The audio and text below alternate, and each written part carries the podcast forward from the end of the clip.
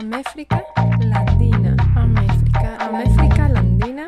Améfrica Landina. Améfrica Landina. Améfrica Landina. Hola, bienvenidos a todos a Améfrica Landina, un podcast entre Améfrica Landinos.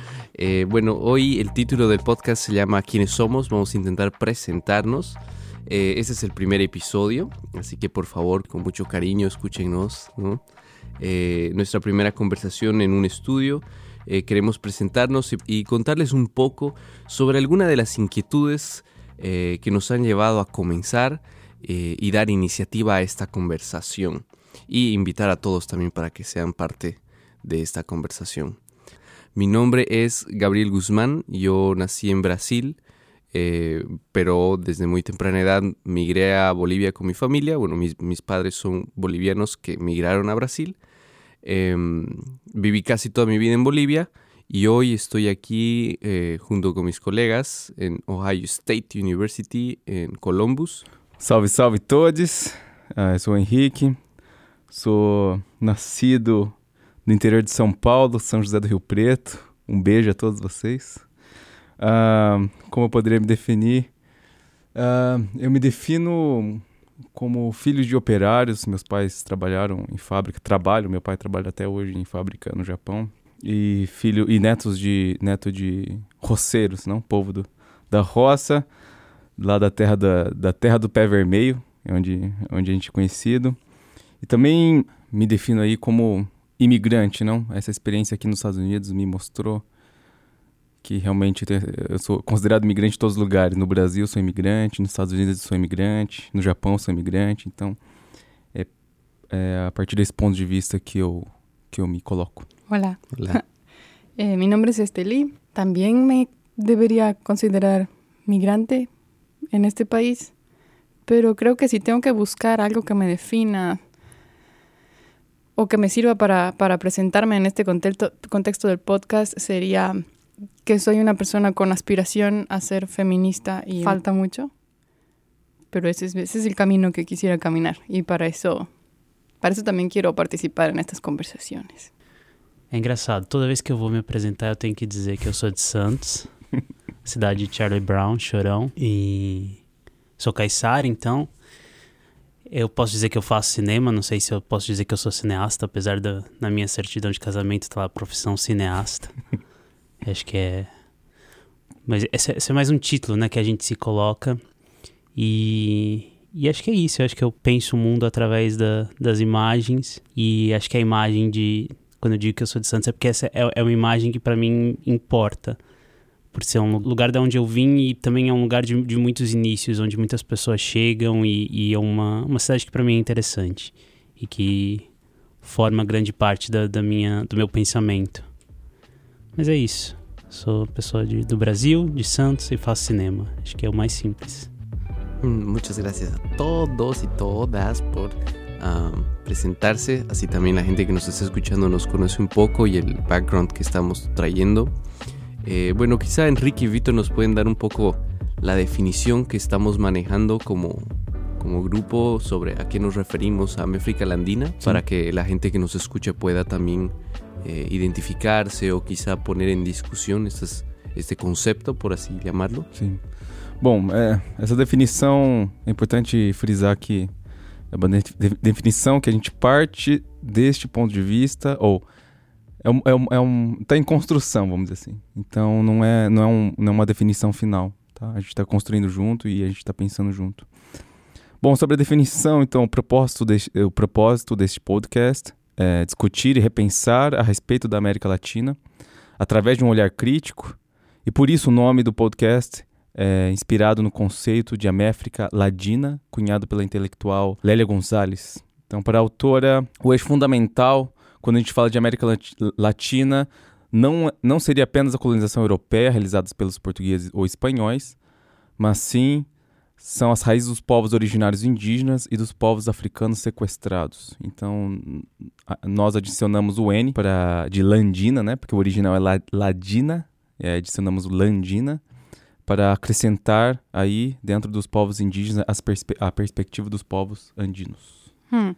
Y creo que es importante también aclarar que eh, a pesar de que estamos usando este concepto, no pretendemos con el podcast ser una voz eh, especialista, ¿no? una voz de verdad sobre el concepto teórico de, de Leilia. En realidad, eh, el concepto de Améfrica Landina nos va a servir como un punto de partida para que todos nosotros, nosotros, a través de las discusiones que vayamos teniendo y, y cómo vamos armando o construyendo, como dice Enrique, ¿no? este concepto, eh, vamos a ir cometiendo equivocaciones e ir cometiendo, no sé si dice cometiendo aciertos, pero acertando respecto a lo que nosotros pensamos como lo que Martí llamaba nuestra América, ¿no? Como eh, los pueblos indígenas eh, y afrodescendientes de América Latina han decidido llamar um, a Viayala. Sí, que es una construcción de todo el continente a partir de la ideia da colonização, pero que não empieza com a colonização.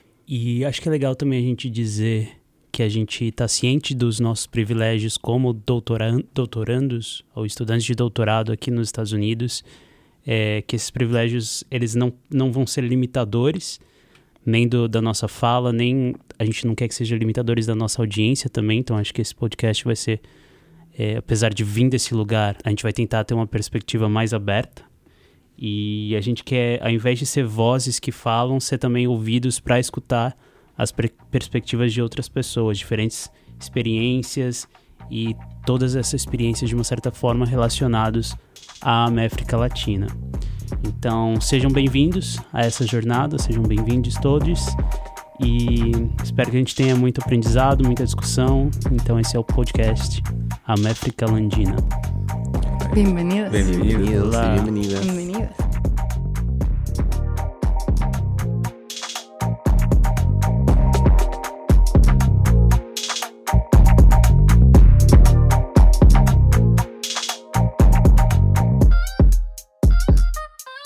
Y bueno, dando ya inicio un poco a la conversación de hoy, eh, creo que vamos a hablar de tres temas importantes, ¿no?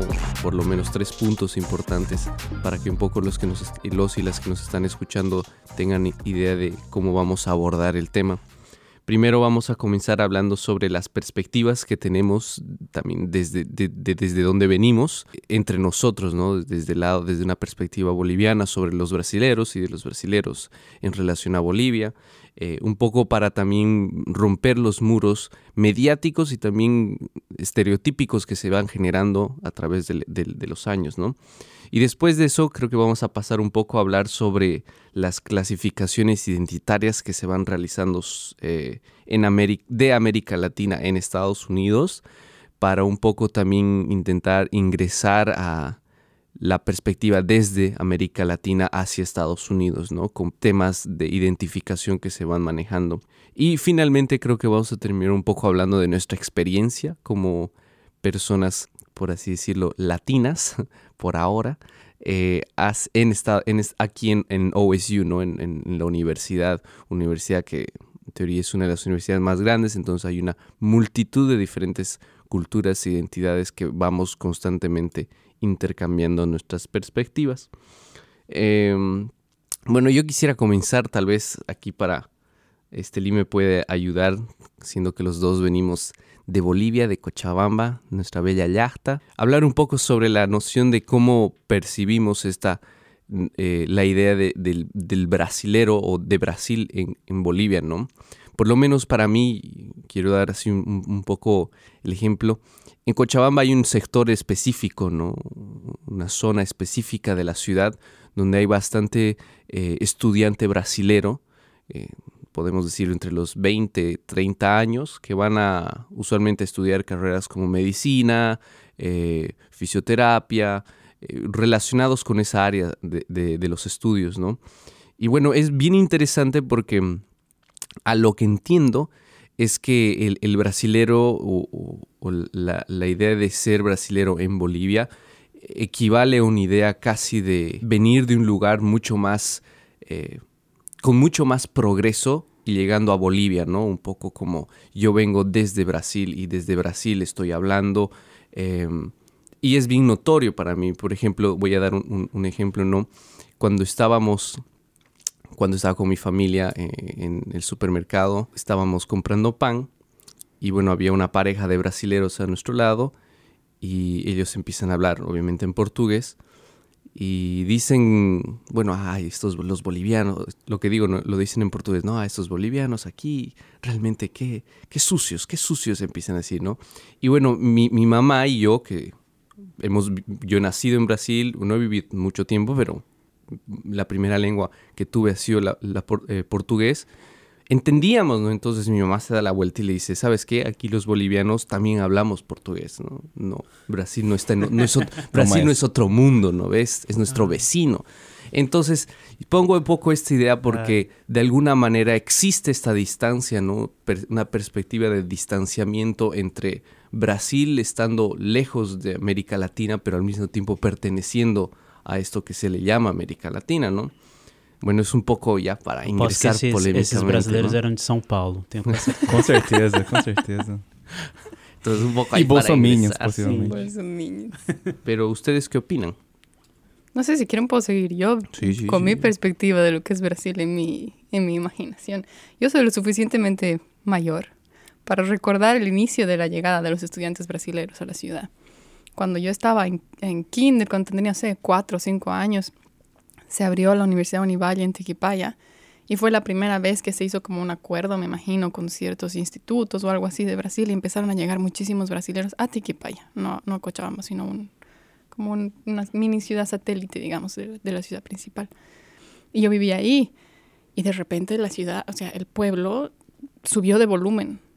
Yo recuerdo ir en el, en el transporte público y el volumen de las conversaciones eran altísimos. Se empezaron a hacer construcciones para hospedar brasileros y recuerdo que la- mi primer accidente de, de auto, cuando me llevaban en una peta, en una Volkswagen, del kinder a la casa, eh, nos chocó un bronco con tres estudiantes brasileras dentro. Y ese es mi primer recuerdo de la presencia de los brasileros en la ciudad, ¿no? como, como literalmente pasaban por sobre de nosotros.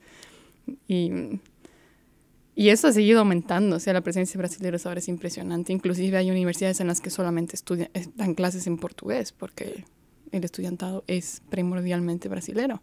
Y a pesar de eso, cuando yo pienso Brasil, pienso playa, pienso calor, pienso samba, mujeres peladas, ¿no? Y siempre gritando. Ese es el, el estereotipo que yo tengo. Y después vengo a Estados Unidos y conozco estos otros dos brasileros que no tienen nada que ver ni con, ni con el estudiante en Cochabamba, ni con la playa y la samba. Por lo menos no Ah. aquí. No sé Aqui cómo não- serán não- en sus tem casas. como. Aqui é o Que purgatório. falta É. Queria ter praia, tá pelado, samba. Mas não dá nesse inverno, não dá. Pero eh, un poco también así, aumentando lo que estamos hablando, eh, a mí me parece, obviamente ya desde, desde una, una distinción sobre la llegada de los brasileros y la salida de los bolivianos, que la condición del migrante en, Bras- de, en Bolivia, del brasilero, o sea, del brasilero migrante en Bolivia, es bastante, bueno, es muy diferente al migrante boliviano en Brasil, ¿no? Eh, desde la condición socioeconómica, o sea, desde, cuántos bienes pueden ad- ad- adquirir, hasta la posición eh, eh, geo- geográfica que van tomando en la ciudad. Por ejemplo, así simple, ¿no? Como este dice, tanto en Tiquipaya como, como en la ciudad central, en Cercado, los núcleos del- de, donde viven los brasileros no son, son núcleos de, de familias con un ingreso medio, medio alto, ¿no? Entonces no, no llegan... son, no son barrios marginales. Claro, no, no llegan a, a una, una situación que, pero en cambio, sé que, que los bolivianos que viajan a Brasil sí llegan con una condición más periférica, ¿no? Más marginal en relación a la, a, a la ciudad. Yo tengo un primo justamente que vive en Brasil, vive en Río, pero él no vive en la ciudad de Río, no vive en las afueras de Río, porque vivir en la ciudad, uno, le sale muy caro, eh, y dos, eh, no hay un- un- una infraestructura para un migrante boliviano en, en la ciudad centro de Río de Janeiro, ¿no? Entonces él vive fuera de Río. O que- por exemplo, o que eu conheço, ou antes de, de vir aqui para os Estados Unidos, interessante como a gente muda né, a imagem de que a gente tem do boliviano. No Brasil, minha experiência com bolivianos, uh, pessoalmente ou na família, eu tenho um tio meu que ele é que ele é boliviano, agora não sei de que cidade, não sei se é de La Paz, enfim, eu não sei de onde, de que lugar, de que, de que região da Bolívia.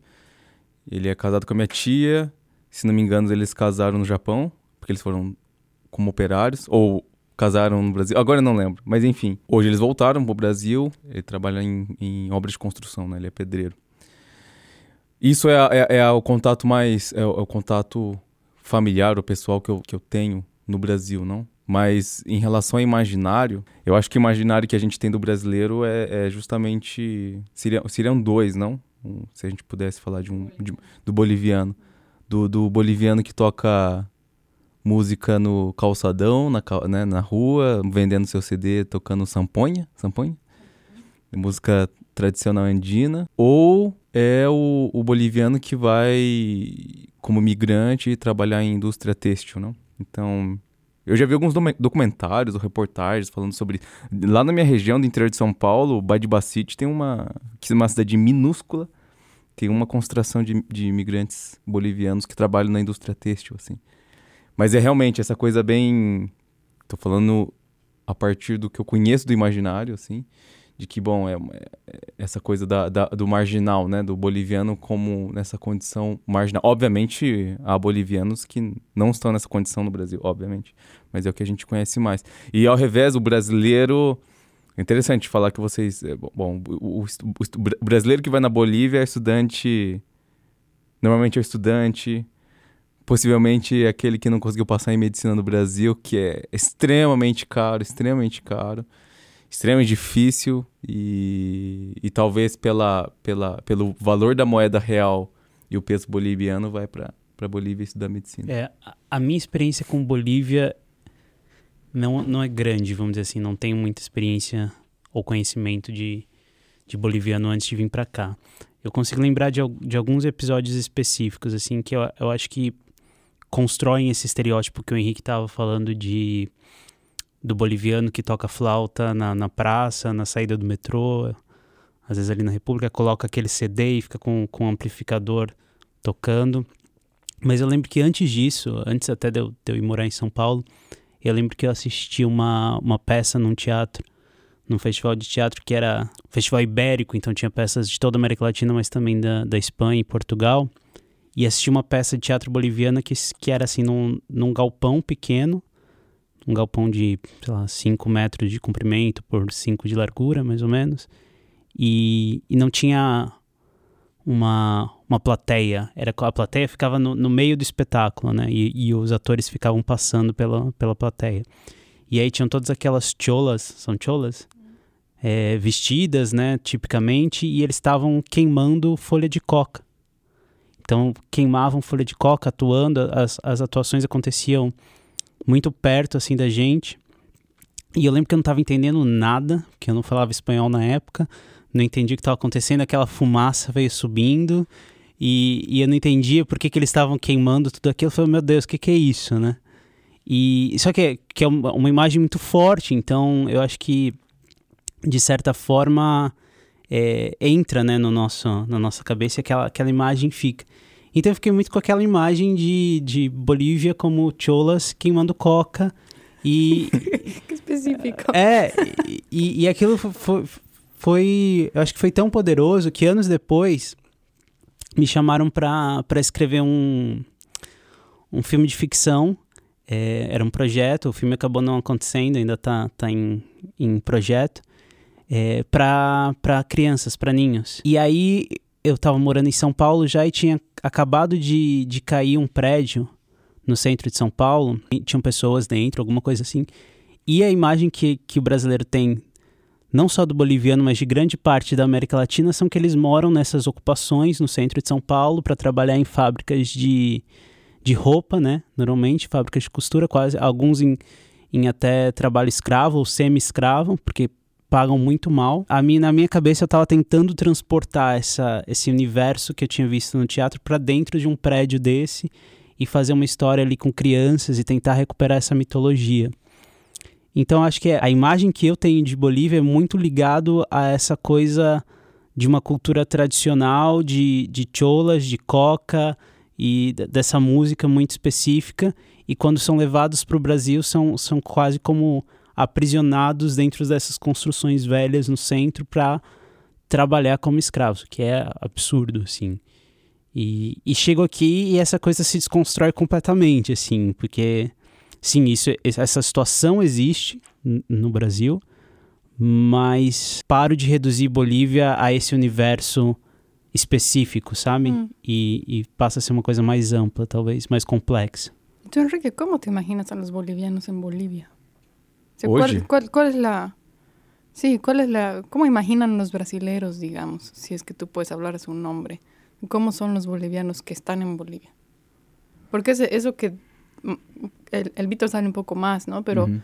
Lo que tu has descrito é o boliviano em Brasil. Bom, acho difícil. Primeiro que é difícil eu falar pelos brasileiros, não? E também não sei se eu gostaria de falar sí, no. em prol dos brasileiros. Creo, creo, que, creo que lo que estamos intentando hacer un poco al expresar nuestras... Ah. Eh, nuestros, los estereotipos que se van impregnando en la cabeza es un poco para deconstruirlo en el camino que vamos contándolos, sí, ¿no? Sí, sí, sí porque eh, samba e playa. Claro, es problemático. Eu ¿no? acho, é, bom, extremamente especulativo, mas até porque tem, né? O Brasil é complexo também, então tem várias, várias pessoas com diferentes formações, diferentes informações sobre Bolívia. Mas eu acho que, num geral, assim, um, um médio, um brasileiro médio, não sei, acho que a, a visão que tem é, é de um país pobre, uh, que vende gás, exporta gás, porque durante o momento o Brasil comprou muito gás da Bolívia, não? Com forte influência indígena, com base indígena, não? O país. Mas, não sei, eu, sabemos muito pouco, somos muito ignorantes em relação à Bolívia. Acho que é isso. Se, se fosse para falar alguma coisa a respeito a partir dos brasileiros, seria essa, essa nossa ignorância, não? Do, hum. Não só da Bolívia, mas da América Latina em geral, né? Acho que o brasileiro conhece mais Argentina, talvez, dentro da América Latina. Do que los otros países. Claro, a nosotros nos llega mucho Brasil vía telenovelas y inclusive oh, sí, varios sí, sí. canales y de también, televisión que están en cable, ¿no? Y también vía fútbol, ¿no? O sea, hay, claro. hay fanáticos de equipos brasileños, fanáticos del, del clásico Brasil-Argentina en Bolivia, como que gente que espera al clásico Argentina-Argentina. no me imagino un brasileiro esperando un partido de fútbol de Bolívia claro. com nadie, é, la verdad. Acho que esse exemplo do, do futebol é bom, porque eu, eu assisto pouquíssimo futebol, Mas toda vez que eu assisti algum jogo de time brasileiro contra time boliviano. Boliviano sempre ganha. É, talvez. Não contra. Não Por causa da altitude. É, não quando é o Corinthians, mas com os outros times sim.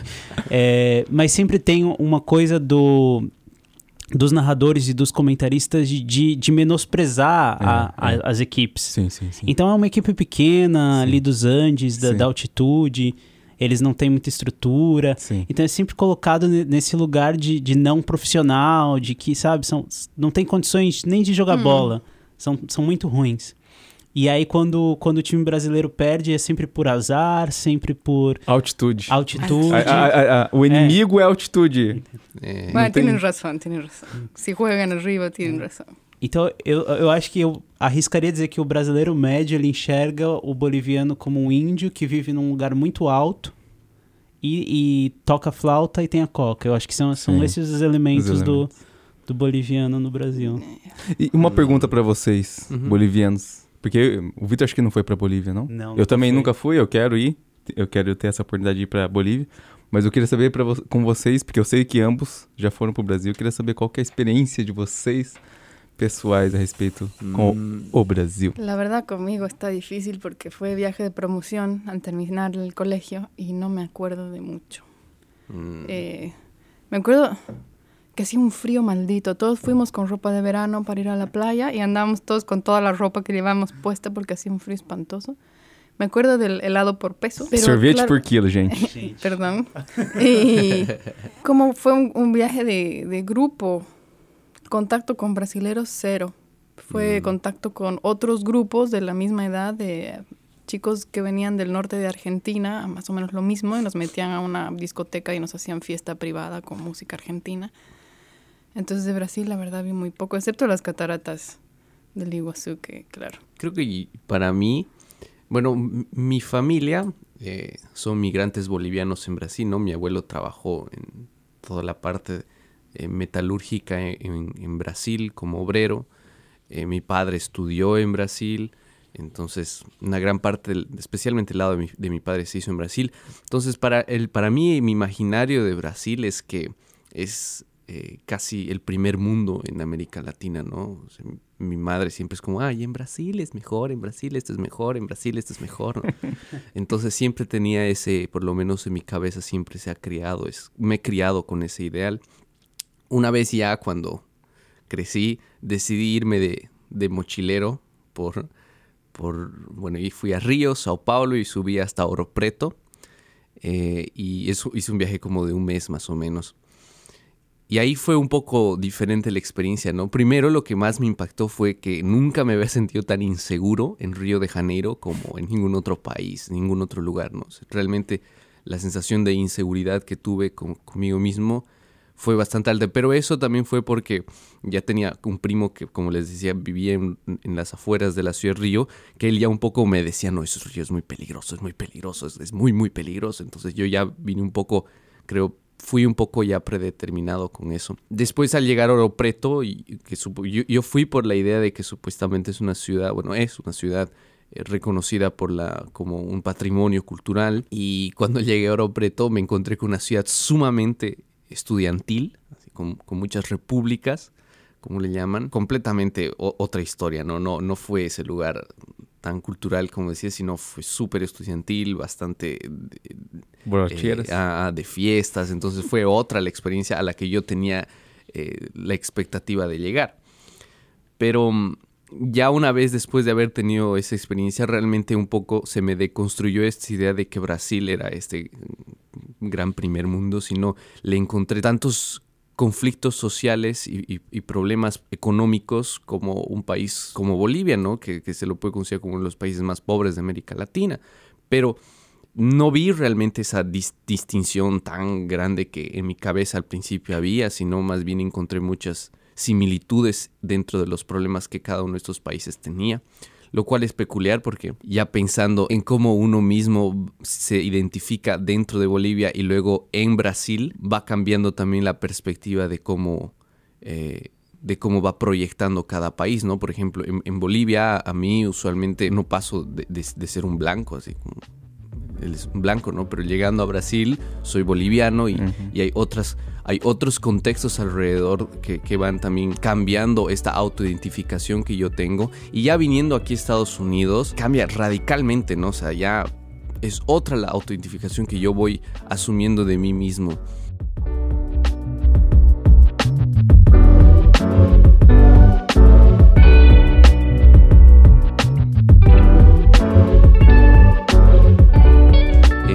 Lo que también un poco nos lleva creo que al segundo punto ya para empezar a introducirnos, eh, cómo nos clasificamos ¿no? desde América Latina aquí en Estados Unidos después de estos viajes ou essas experiências de estar e conhecer outros países, não? Eu estava pensando na, na, coisa quando a gente se apresentou. Raramente quando você se apresenta, pelo menos para mim, você diz eu sou X, Y ou Z, como, como quando a gente tem que fazer essa, essa identificação, essa apresentação quando a gente chega nesse país aqui, né? Então, quando você chega nos Estados Unidos, antes mesmo de você chegar, quando você está preenchendo o formulário para tirar o visto, você já tem que dizer o, o, qual raça você é, qual etnia você é, que, de onde você veio e tudo mais. E é uma coisa tão complexa que eu acho que eu nunca preenchi esse formulário duas vezes do mesmo jeito. Eu acho que cada vez que eu vou preencher um formulário de identificação desses, é, eu, eu marco opções diferentes. Então, quando você chega, você tem lá branco, europeu, é, africano ou descendente africano, asiático, hispano, latino, outro. Então, às vezes eu vou lá e marco outro. Às vezes eu vou lá e marco hispano, latino. Às vezes eu vou lá e marco branco. Às vezes eu marco todos. É, para mim é muito complexo essa coisa. Ainda não, não tenho um pensamento fechado sobre, sobre esse assunto. Claro, estamos vendo quais são nossas diferenças de identidad a partir de la nacionalidad, que ya de por sí es una caja bastante estrecha, y nos ponen, eh, nos ponemos como migrantes voluntarios en frente a, tener que decidir o a elegir una identidad en función de categorías que nunca antes habían existido para nosotros. ¿no? En Bolivia, claro, yo también soy considerada blanca, pero si me preguntan, yo me considero mestiza. Y esa categoría, no sé si en otros lugares existe, pero definitivamente en los Estados Unidos no. Y claro, llenar esos formularios, inclusive postulando a la universidad, ¿no? Que tienes que, eh, de alguna manera, creo que validar el discurso de diversidad que ofrece la universidad. Eh, el hecho mismo de ponerte como mujer ya le está dando puntos a la universidad porque, porque es parte de ser diverso, ¿no? Ser mujer aquí es parte de ser diverso. Claro, después, ¿cuál, ¿cuáles de esas categorías eliges? Si nosotros no somos solo una, somos varias cosas. Y sé que es una cuestión de estadísticas y de, y de, datos y que es imposible personas como nosotros, con contextos tan específicos, quepan en esas clasificaciones, para empezar, porque las clasificaciones no están diseñadas pensando en nosotros. Eh, pero igual nos enfrenta, ¿no? Ese dilema de, mm, ¿y ahora que, que soy Caucasian, ¿no? Eh, yo marqué latina la primera vez porque no sabía qué significaba. Yo pensé que era como latino, que para mí latinos somos todos los de descendencia, inclusive españoles y portugueses para mí son latinos, italianos también.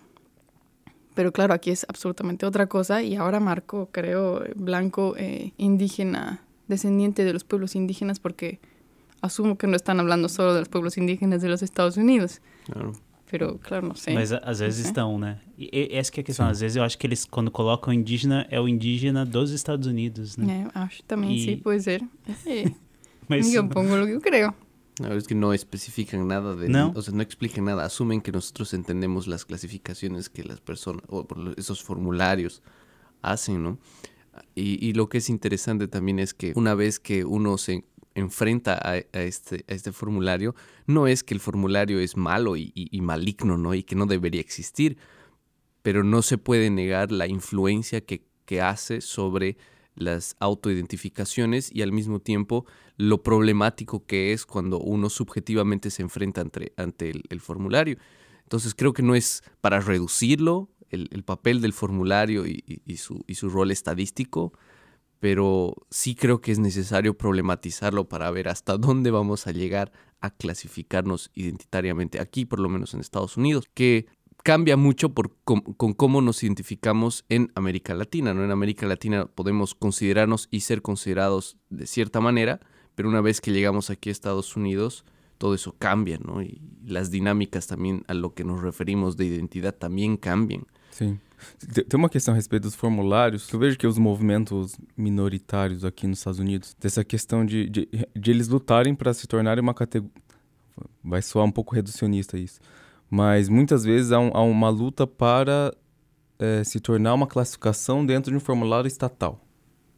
Que eu acho importante. Eu acho Claro, que ser reconocidos ser como recon- grupo. co- Hum. como grupo, eu acho que isso é extremamente importante. Mas o, o perigo também é de se reduzir a isso, não? A representação, o reconhecimento é a partir do momento que você está num...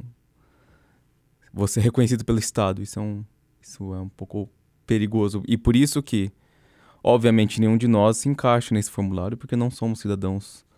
Não somos, não somos cidadãos é, estadunidenses. Então, por isso que a gente nunca vai, nunca vai se encaixar. Porque a gente é, a gente é, é estrangeiro, a gente é imigrante, não?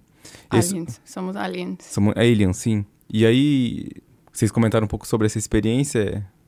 A- Aqui também. Na verdade, eu sempre tive uma- essa questão com formulário de preencher, não? É, no Brasil é mais relacionado a etnia e raça, fenotipo, não? E, por exemplo, no Brasil eu coloco amarelo.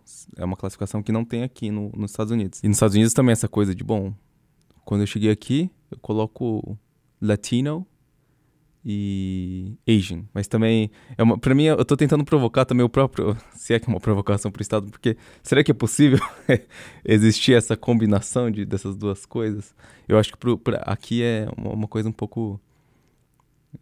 Para eles é impensável isso, não? Um- um- uma, uma, antes de. Porque a gente comentou um pouco sobre os Estados Unidos, eu queria entrar nessa questão de como, como vocês se classificam, autoclassificação ou formulário do governo no respectivos países, Bolívia, Brasil. Yo como mestiza, ¿sí? Sí, sí. O sea, en el, ce- en el censo, que es el único momento en la vida en el que tienes que elegir una categoría, yo siempre me he considerado mestiza. Yo también coloco como mestiza. Sí, evidentemente, por lo menos a mí me parece que el cómo también te identifican los demás influye bastante en cómo uno se clasifica. Eh, para mí es una dinámica, una relación constante ¿no? entre cómo me miran y cómo yo me miro a mí mismo. Y mm, en ese sentido yo me considero también mestizo, pero sí he tenido muchas veces que, que me han dicho, ah, eres muy cara, digamos, o eh, lo, completamente lo contrario, ¿no? Cara como blanco, ¿no? Esa tensión hace justamente que caiga en la idea del mestizo, que creo que es lo más cómodo, por lo menos en ciudades o países como Bolivia es bastante cómodo caer ahí porque no te enfrentas tan fuertemente o tan directamente con, con, con las fuerzas de poder que están y las que también no están. Sí, y creo que hay que aclarar también, por si acaso, cuando nos escuchan, la gente se enoja. En el último censo hubo toda una discusión porque la categoría mestizo, creo, no existía en el formulario del censo. Entonces existía la posibilidad de autoidentificarte como parte de, un, eh, de una eh, comunidad indígena, de una identidad indígena, un pueblo indígena, eh, o ser extranjero. Entonces, el momento en el que no marcas ninguna de las categorías, te estás asumiendo como el, me imagino, boliviano que no, el boliviano que no es indígena es nomás mestizo. No hay, no sé, tal vez, tal vez sí hay. Yo creo que no hay un boliviano que no sea mestizo. Entonces es una cuestión de, de autoidentificación más cultural que racial en este caso. Y, me imagino, entiendo que el formulario del censo iba más a la dirección de lo cultural que, que hacia lo racial. Entonces hay una diferencia bien grande y hay, ya hay unos límites bien borrosos, sobre todo si comparamos eh, esos formularios con los formularios de acá, ¿no? Con la identidad de latino que es racial, pero no es racial, que es cultural, pero no es cultural. Creo que en, en, Bolivia esos términos son bastante más distanciados porque puedes ser muy blanco, muy blanco, muy blanco, pero culturalmente eres igualmente mestizo. ¿no? Has absorbido de todo, siempre, toda tu vida, tu entorno, la música, la comida. Es imposible no serlo. Tal vez por la, por la presencia tan fuerte de, de los pueblos indígenas en, en, el país desde siempre, ¿no? Y sigue, claro. Sí, y, y también como que, bueno, en Bolivia las las conversaciones en relación a los pueblos indígenas, los pueblos indígenas, la racialización es algo que da para otro episodio de sí. Méfrica Landina, ¿no? que podríamos estar hablando sobre realmente cómo las dinámicas de la racialización uh, son diferentes en, en, en, los países ¿no? de América Latina. Eu, eu acho que no Brasil eu sempre fui branco. Ou sempre me classifiquei como branco. E depois quando, quando eu chego aqui e, e, e, me dizem, não, você não é branco, eu falo, tá, mas então o que, que, que eu sou? Né? Como uhum. eu posso dizer o que, que, que eu sou? Se aqui eu não sou branco, lá eu sempre fui branco. E aí eu lembro de, por exemplo, essas coisas que acontecem em aeroporto, né? Que aeroporto é esse lugar onde ninguém sabe quem é o que, da onde veio o que, é sempre uma conversa mais, mais superficial, talvez. E aí eu estava conversando e mencionei que eu, no trabalho que eu estava fazendo sobre o Holocausto, filme e tal. E, e aí me perguntaram, ah, então você é judeu? Hum. Ué. E, e, assim, ah, porque você, ah, os seus, seus traços pare, parecem de uhum. judeu e como você está estudando o Holocausto e tal. Falei, mas como assim meus traços parecem de judeu? Meus traços não são de branco? Meus traços no Brasil são de branco, então assim, eu acho que eu nunca preenchi um formulário, como eu falei, eu nunca preenchi um formulário desse duas vezes igual. Uhum. Porque não, não sei dizer. Eu não consigo responder isso, eu acho. Hum, pode crer. Interessante que para mim também pela essa questão da história da minha família de imigração, né? Quando eu era criança, meus pais foram pro Japão trabalhar em fábrica. E essa coisa, sempre me identificaram como japonês, né? Sempre. Eu era brasileiro, sou, sou quarta geração de descendentes japoneses e já tá é, misturado, vamos dizer assim, né? É, mas era considerado japonês. E é uma questão.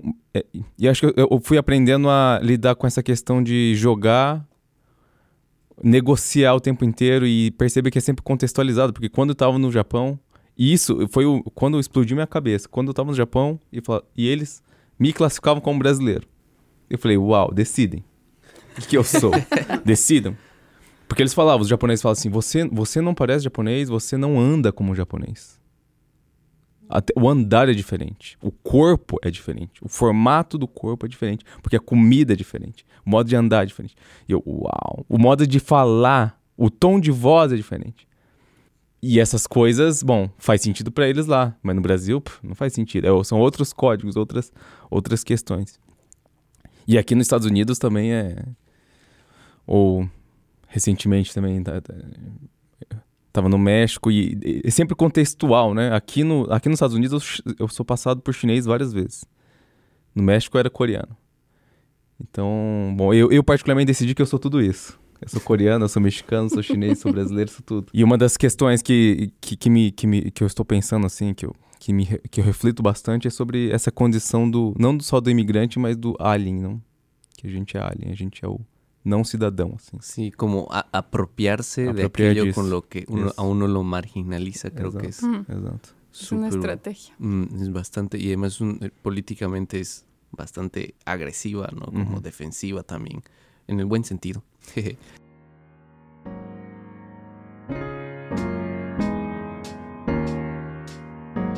Bueno, yo creo que eh, quiero marcar ahora varios temas que se han quedado pendientes que no vamos a poder desarrollar en esta conversación, pero que quiero que tengamos en cuenta nosotros, por lo menos. eh, tenemos que hablar más sobre esta categoría o, este- o esta identidad de latino, que es súper potente, sobre todo para nosotros aquí, que nos meten a todos, a los cuatro, con diferencias tan grandes en, en la misma caja de latinos. Por lo menos yo me, me alejo absolutamente de esa identidad.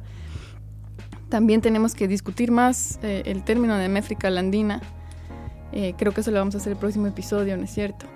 Vamos a tener a alguien de invitado para que nos dé su visión sobre qué piensa de este concepto. Es eh, como una discusión inicial que, como hemos dicho, vamos a ir desarrollando paulatinamente a- a- con el paso de los distintos episodios. Hmm, y el último, he olvidado cuál era el último. Quizá el que nos faltaba hablar un poco más sobre las experiencias que hemos tenido. Porque todos nós somos, damos aulas, estamos aqui na condição de, de bolsistas, não? Como doutorandos, então a gente tem experiência dando aula Como espanhol alien. ou, ou português aqui nos Estados Unidos. Sí, como alien, ¿no? Uhum. ¿Qué, qué significa ser alien? Que aquí es una categoría legal y que nos, creo que al final de cuentas tiene una carga simbólica bien pesada. ¿no? Y para todos los aliens que nos escuchan, Sim. también los estamos escuchando. Sí. Entonces, un poco ya para cerrar el episodio de hoy y agradecer a todas las personas que nos están escuchando. Eh, nos vemos la siguiente vez. Esto es Améfrica Landina. Adiós. Tchau, tchau. Tchau, tchau. tchau. Comentem, mandem sugestões e nos vemos.